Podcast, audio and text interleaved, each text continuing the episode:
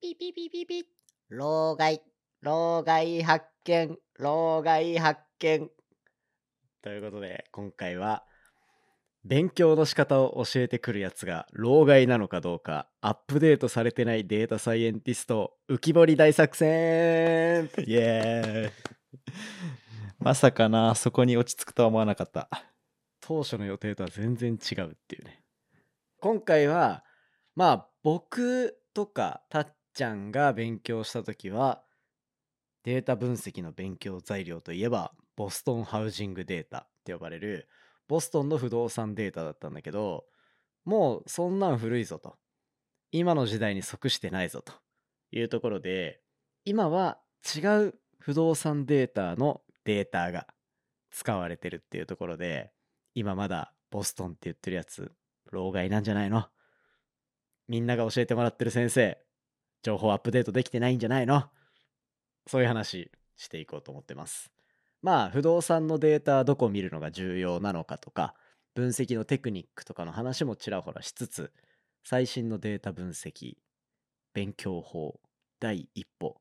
そんなところをお話ししていければと思っておりますぜひ最後までお付き合いください隣のデータ分析屋さん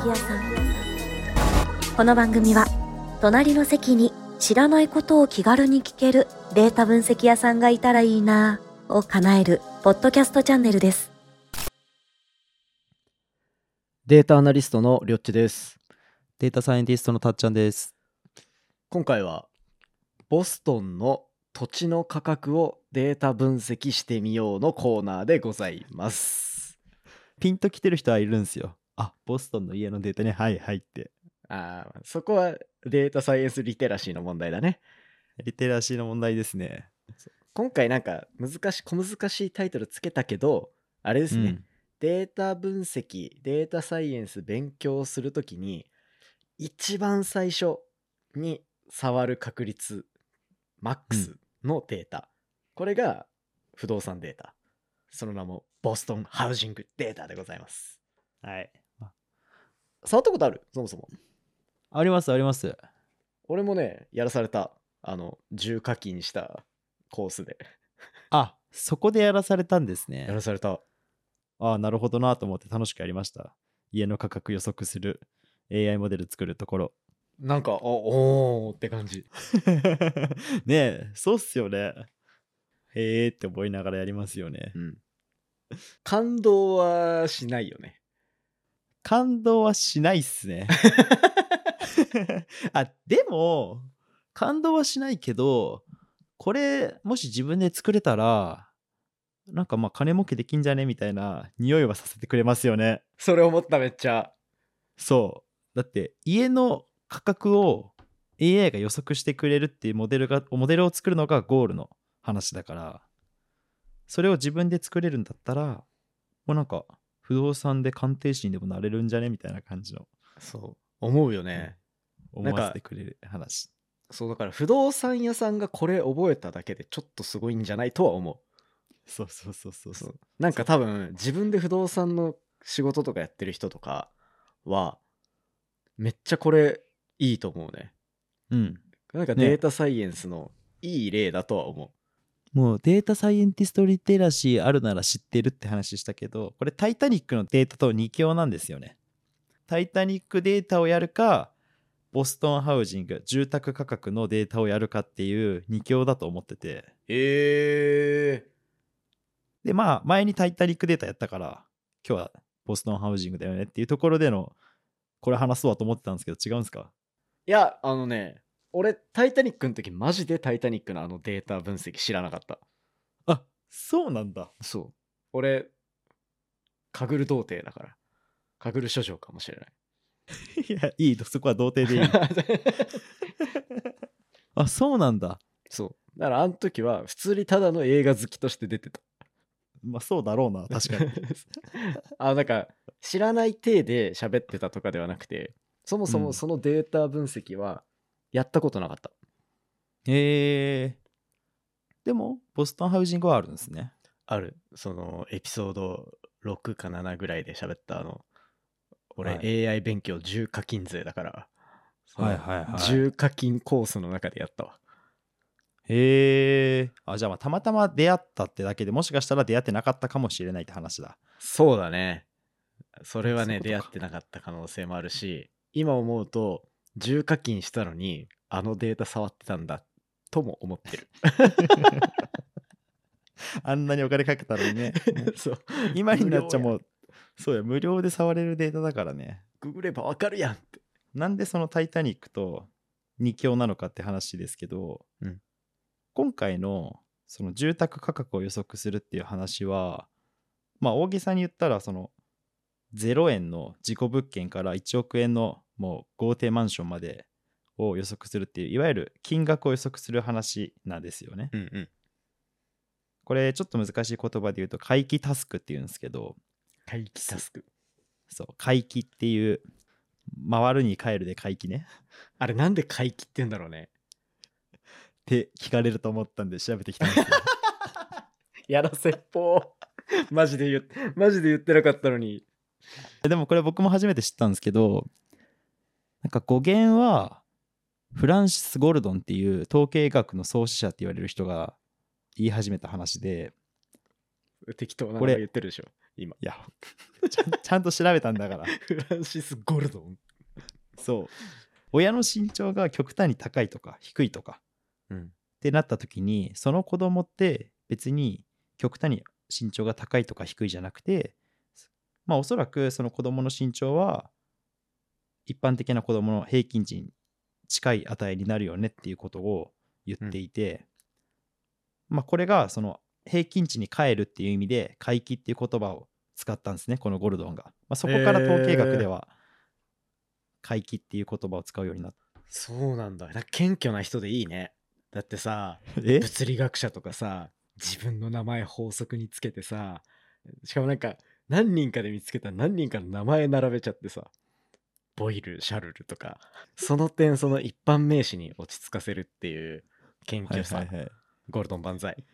だからもしかしたらゴールドンタスクとかになってたかもしれないんだ。あダメよそんな本当に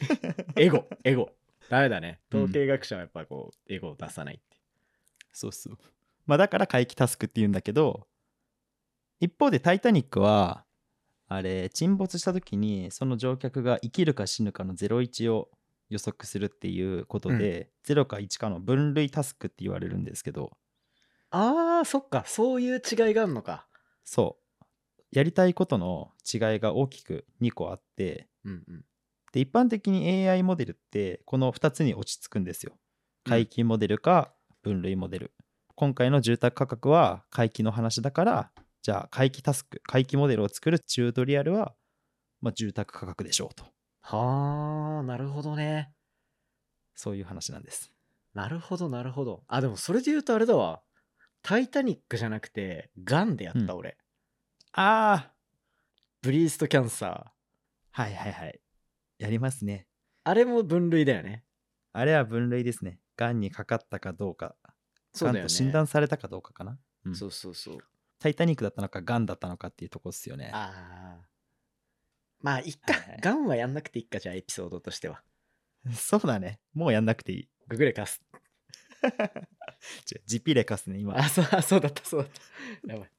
ここで生み出した名言を忘れるとこだった。まあ、というとこで、今回は住宅価格の話をしていこうと。おい。まあ、今までいろいろ喋ってきたけど、何のデータなんだいって話ですね。ボストン。東海岸。寒い。あ、あ、そうなんだ。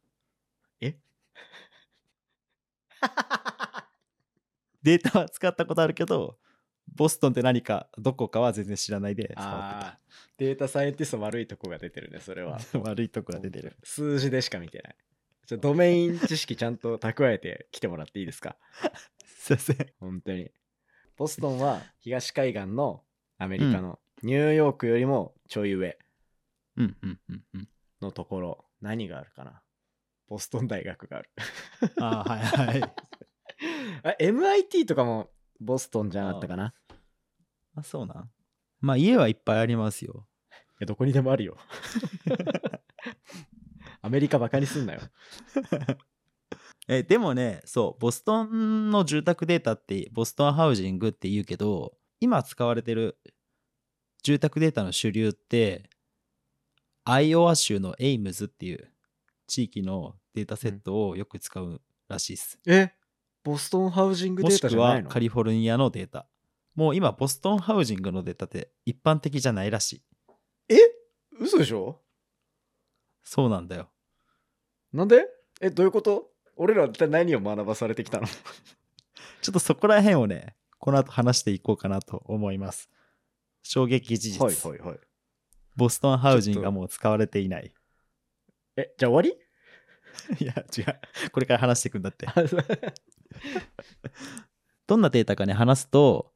アメリカの国勢調査で収集されてる、まあ、1970年代の住宅価格のデータなんですよ。いはい家1個の価格じゃなくて、ボストンのある地域ごとの家の、まあ、平均値が、うんこうデータとして蓄積されてて、その地域の近くに高速道路が通ってるかとか、川があるかとか、まあ、犯罪率だったり、大事だよあねとはお犯罪お店の数だったりとか、まあ、もろもろ13個ぐらいの特徴量がついているデータセットがあって、データの総数ですね、サンプル数としては500件しかないんですよ。あらもうそもそもめちゃめちゃ小さいデータ。へえそれでもどうにかなるんだね勉強の材料としてはビッグデータじゃないんだねビッグデータってどっかからどっからビッグデータなんだろうねどっからってしてますなんかあります基準。いやないなないけど万は欲しくない僕の個人的な基準としては、その Python で扱えるかみたいなところ。はいはいはいなんか、あの、いわゆる分散基盤かな、スパークとか使って、うん並列でデータ回すみたいな、ああいうところを考えないといけなくなると、ビッグデータかなと思ってて、あーなるほどじゃあもっとだもう億とかはいはいはいはいかなと。なるほどねビッグデータちょっとみんなのビッグデータライン知りたいねそうですね。これは人によって違う気がする。教えてほしいな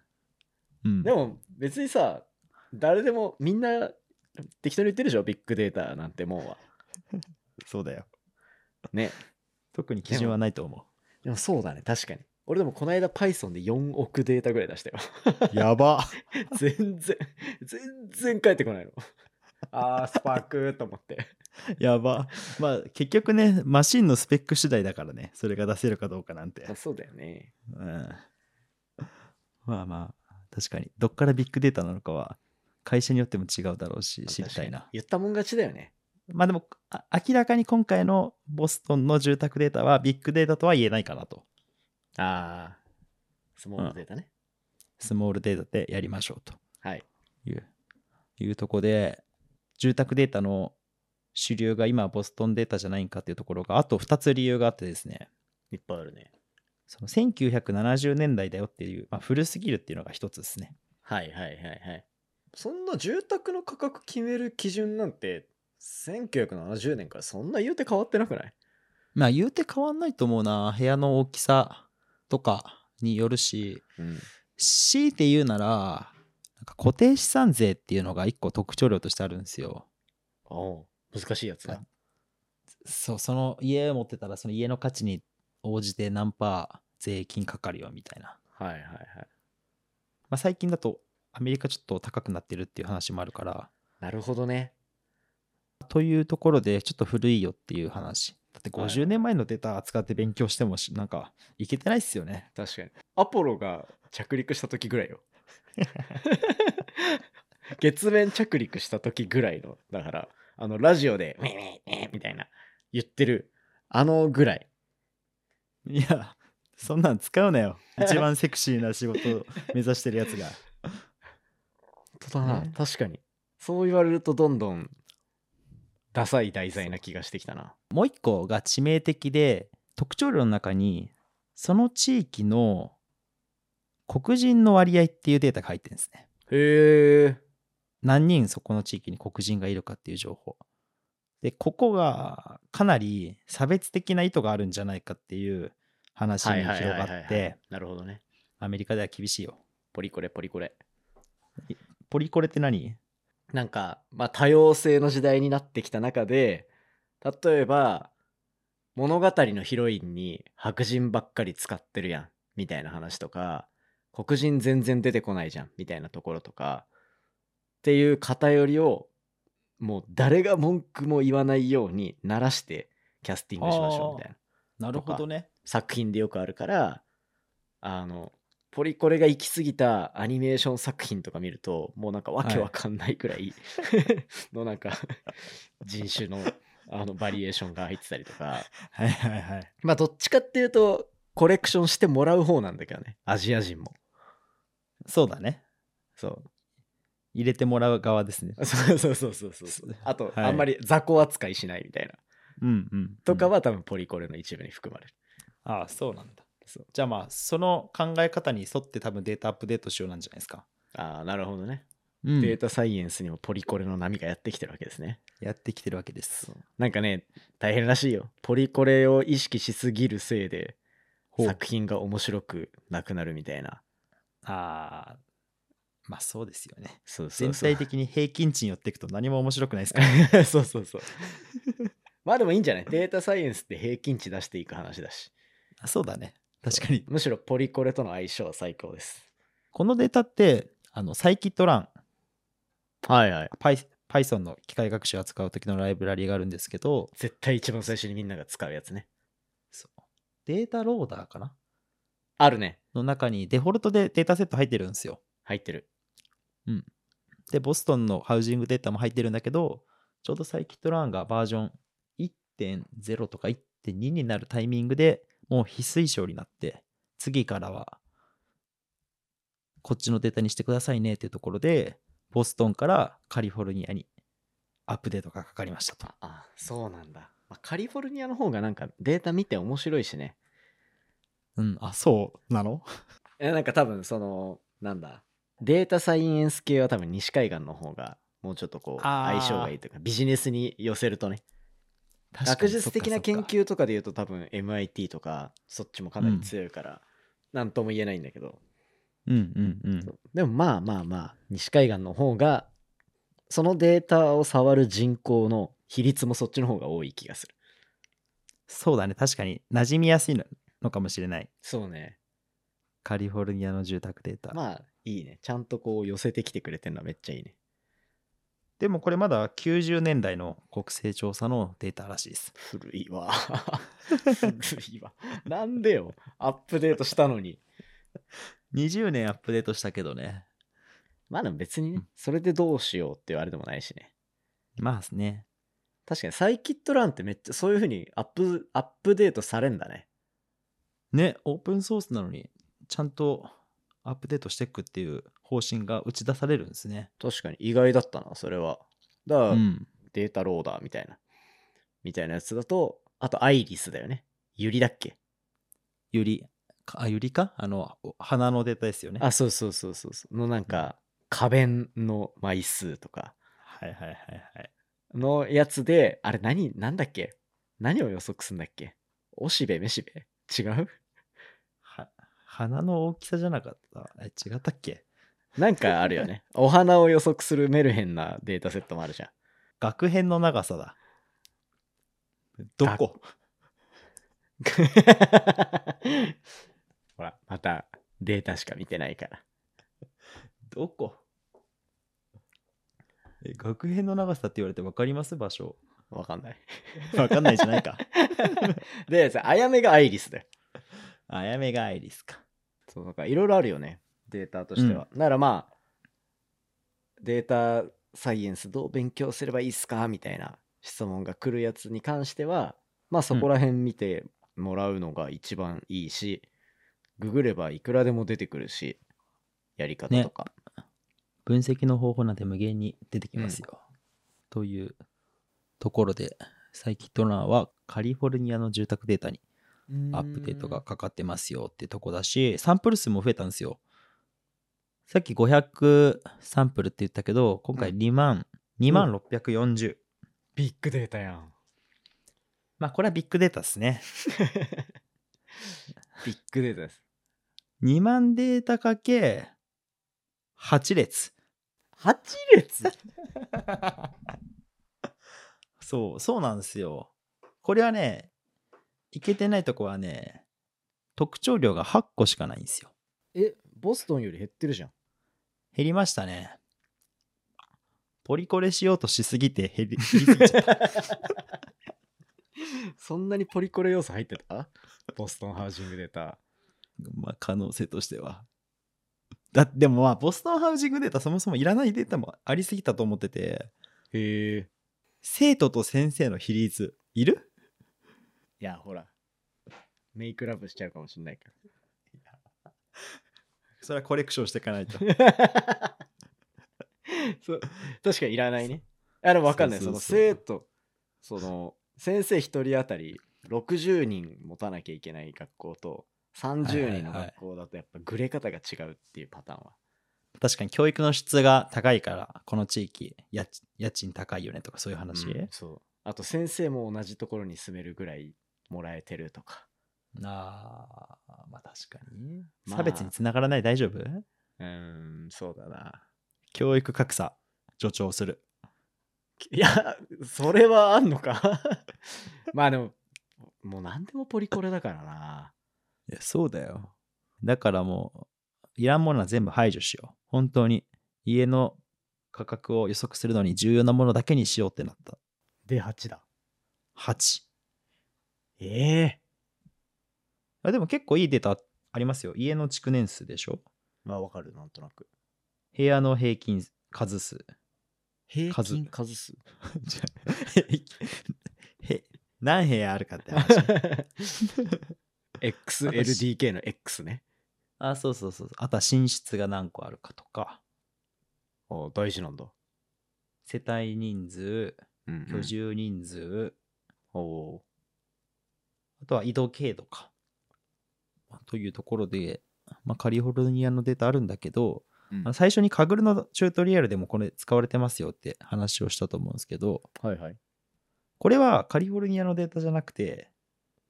同じハウジングデータ、家のデータなんだけど、うんアイオワ州っていう、まあ、別の地域のデータを扱っていて、特徴量としても79個。で、えーデータサイズが、えー1000から2000程度になってます。っていうところで住宅データって言っても、まあ、いくつか種類があるし扱われているものも違うからちょっと注意が必要かなっていうのは今回調べてみてあ ー。初めて知りましたねえー面白いね、それ。だから、まあ、いきなりねボストンのデータ出してきたそういうなんだスクールとかは注意した方がいいかもしれないです俺、俺が言ってたところじゃん。 もう5、5年ぐらい前じゃないはいはいはいまあその当時カリフォルニアのデータなかったですからねまだアップデート前だから、ああ、そっかそっか。じゃあうんまあ、旧世代の、もう、老害が喋ってると思ってくれればいいや。今回のそうそう、そう俺が。なので、まあ、今更っていう時に、ボストン出てきたら注意かもしれない けど、えー、それ注意だね。うん。じじいだと思ってくれていいね。そうね。ボストンハウジングデータやったことあんのみたいな。はい、じじい、おつって。そうだよ。老害 おつ。シシャットダウン。っていうところですね。えー、はい。勉強になりました。僕はカグルのデータで最初このハウジングデータを使ったんで、うん。 79個の特徴量があって結構ヘビーだなっていうのを最初に感じたんですけど、でも79個も特徴量使わないよね。学習していっても。結局、うん。ほとんどは多分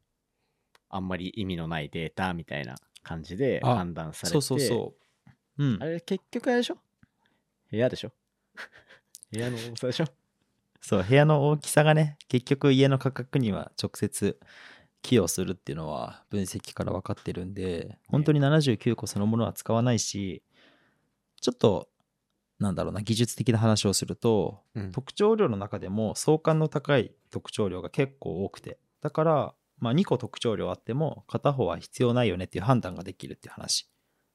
まあ、ここは具体例を言った方が分かりやすいかなと思ってて、例えば、なんかガレージに入る車の数と、うんガレージの大きさ。はいはいはいはいはいいらんねこれってもうそうガレージ大きかったら車って1台じゃなくて2台3台入るの当たり前だしどちらかの情報だけあれば十分だよねっていう、まあ、これが相関が2つの特徴量に相関があるって話なんですけどそういうところをこう精査して見ていくとかなり特徴量を減らせることもできるし、まあ、逆に組み合わせてこう新しい特徴量を作るっていう考えか考え方もできるんだけどお家のデータでそこまでするここではあんましないかうん、モデルの精度上げていくってなると結構やっちゃうのは頭使わずになんか効きそうな特徴量を四則演算して組み合わせていくっていうのはへえそれはね神楽のハック術いやの見るか一なつみたいな感 じそうですね仕事じゃ絶対使えないしやったら怒られるんだけど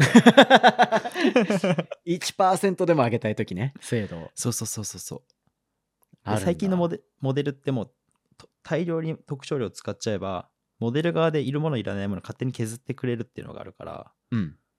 もう脳死でいっぱい特徴量作ってモデルにぶち込んじゃうっていうやり方は、まあ、初手としてはやったりしますね。ああなるほどねうん、それどうなんだろうね神楽の人とか今度神楽グランドマスター呼んでくるから聞こうかああそうですねどっから手つけるかっていう意味だと、ね結構知りたいかもグランドマスターなんてね一握りでしょ世界中のそうっすよ一つまみぐらいつまみぐらい最強じゃんもう呼ぼうすぐ呼ぼうねそういうデータの分析の勘どころみたいなところは教えてほしいですねうん。いやー、面白いね。いいね。うんうんうん、まあボストンハウジングデータ更新されてるの知らなかったから、ちょっとそれだけで面白かった。はいよかったっす あと、俺、お金払った、払ったお金がちょっと無駄に感じてきたね。 でも、いいね。これ、いい教訓だと思う、マジで。ボストンハウジングデータばっか教えてくるやつは、時代遅れの老害である。これが今日のまとめですね。 まとめですねい、い先生と悪い先生の見抜き方が分かった。そんな回ですね、今日は。住宅データ知ってるって聞いてみるといいと思いますよあ、あれだよ、ボストンハウジングデータでしょ。はい、おつ。ドン。トゥトゥトゥみたいな。 あ Windows 派ですかいや、Mac 派だけどね。あ Mac って起動、シャットダウン音するっけ き起動はブーンあ、そう。ブーン。一緒じゃないこれ、この番組と一緒じゃない全然意識してないけど、あれ。確かに全然意識してなかったな今日はこんなところで以上にしましょうか意外とこれ、クロートの人でも、え、そうなんだ、みたいな。人に教えるとき変えようって思えるだろうし、うん初めての人は初めての人でそういうデータあるんだにもなるだろうし、っっていうところで、はいじゃあ、次回。次回ですね。馬が来ます。 おっとスペシャルゲスト、馬です。馬たんっていうね、ネームで活動されている、もうデータサイエンスで多分調べ物したら絶対に行き当たったことのあるウェブメディア、スタビジとか、 YouTube チャンネルですねそう。あとは、スタビジアカデミーっていうね、教育サービスも展開して、こう動画見放題のサブスクのサービスだったりとかで、まあ、データサイエンス勉強できるっていうのを運営してるうまたんにゲストに来てもらって教育をいっぱいやってる人だからデータサイエンティストになる時の処方どんなんがいいのかとか最初の勉強の始め方とかうん、うんよく言われる質問とかそういったところをね収録してきてるんでなんならこれの前に収録してきたねそうですねいや面白かったまたね、いいゲストだったなっていう。やっぱゲスト選定結構いいと思うんだよね。自分で言うのもなんだけど。いやいいっすよ、うんもう僕のファンばっか連れてきてくれるんでありがたいです逆か僕がファンな人を連れてきてくれる そう。もうポッドキャストをね、うまく。俺もそれで宇宙話の方で好きな人たくさん呼んでただ喋るだけっていうのやってたりするから、もうポッドキャストは俺らが会いたい人を呼んでいきましょう。いやぜひぜひそうで次回は馬たんに出てもらってデータサイエンス取り組む初歩の初歩の話からデータサイエンティストから起業してプロダクトまで作ってデータサイエンスがどう生かされてるかみたいなとこまで話す結構ギュッと詰まった30分ぐらいになるんじゃないかなと思うんで次回も皆さん楽しみにしておいてください。はい。隣のデータ分析屋さん、今回も面白いなと思ったら、フォロー、レビューよろしくお願いします。番組の感想や質問は、ハッシュタグ、隣の分析屋、隣のがひらがなで、分析屋は漢字でお願いします。また、概要欄に貼ってあるお便りフォームからコメントお寄せください。ではまた。バイバーイ。